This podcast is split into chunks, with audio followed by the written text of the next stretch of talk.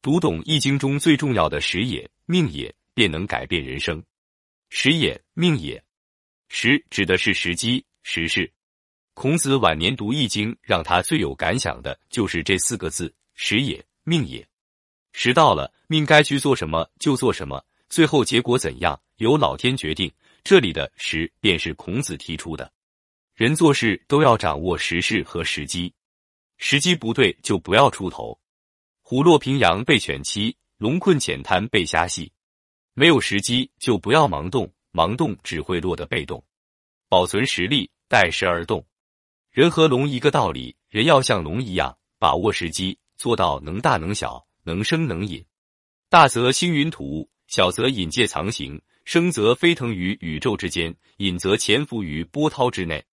周易上说：“君子藏器于身，待时而动。”意思是，君子有卓越的才能、超群的技能，不到处炫耀，而是在必要的时刻把才能或技艺施展出来。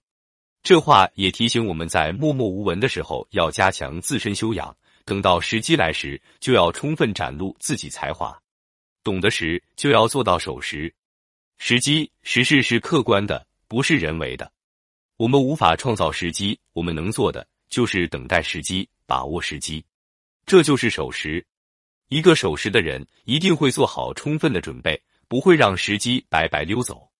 项羽垓下歌唱道：“力拔山兮气盖世，时不利兮骓不逝。骓不逝兮可奈何？虞姬虞姬奈若何？”即使力可拔山，气盖过世人的项羽，也有时不利兮奈若何的悲叹。回想当年巨鹿之战，破釜沉舟，四面楚歌，十面埋伏。英雄也只能时不利兮奈若何的哀叹，最终乌江自刎，遗恨千古。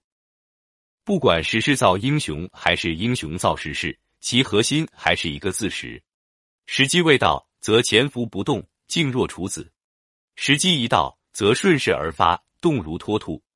孔子最大的贡献在时，一般人都会认为孔子最伟大的地方是提出一个人字，其实并不是。没有果仁，哪里来果实？没有果仁这个果子，怎么能够一代一代的传下去？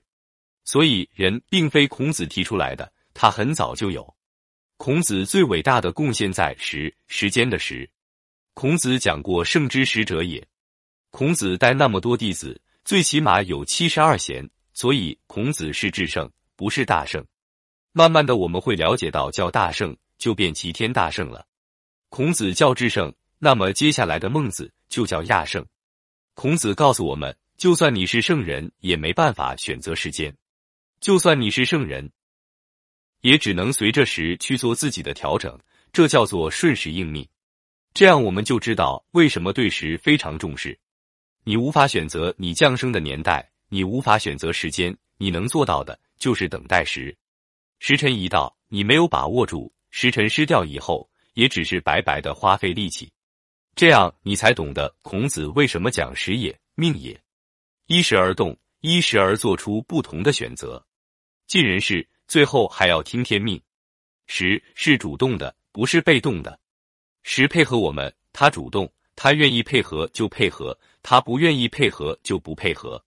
不如老天说下雨就下雨，说刮风就刮风，我们支配不了。我们能做的只有尽人事，听天命。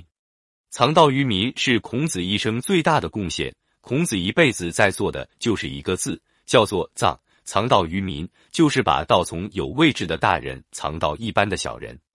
孔子有教无类，他是第一个把教育推到平民。人们为什么那么尊重孔子？其实是因为孔子让人们变得聪明了。大家应该可以感觉到，有了孔子之后，老百姓变得越来越聪明。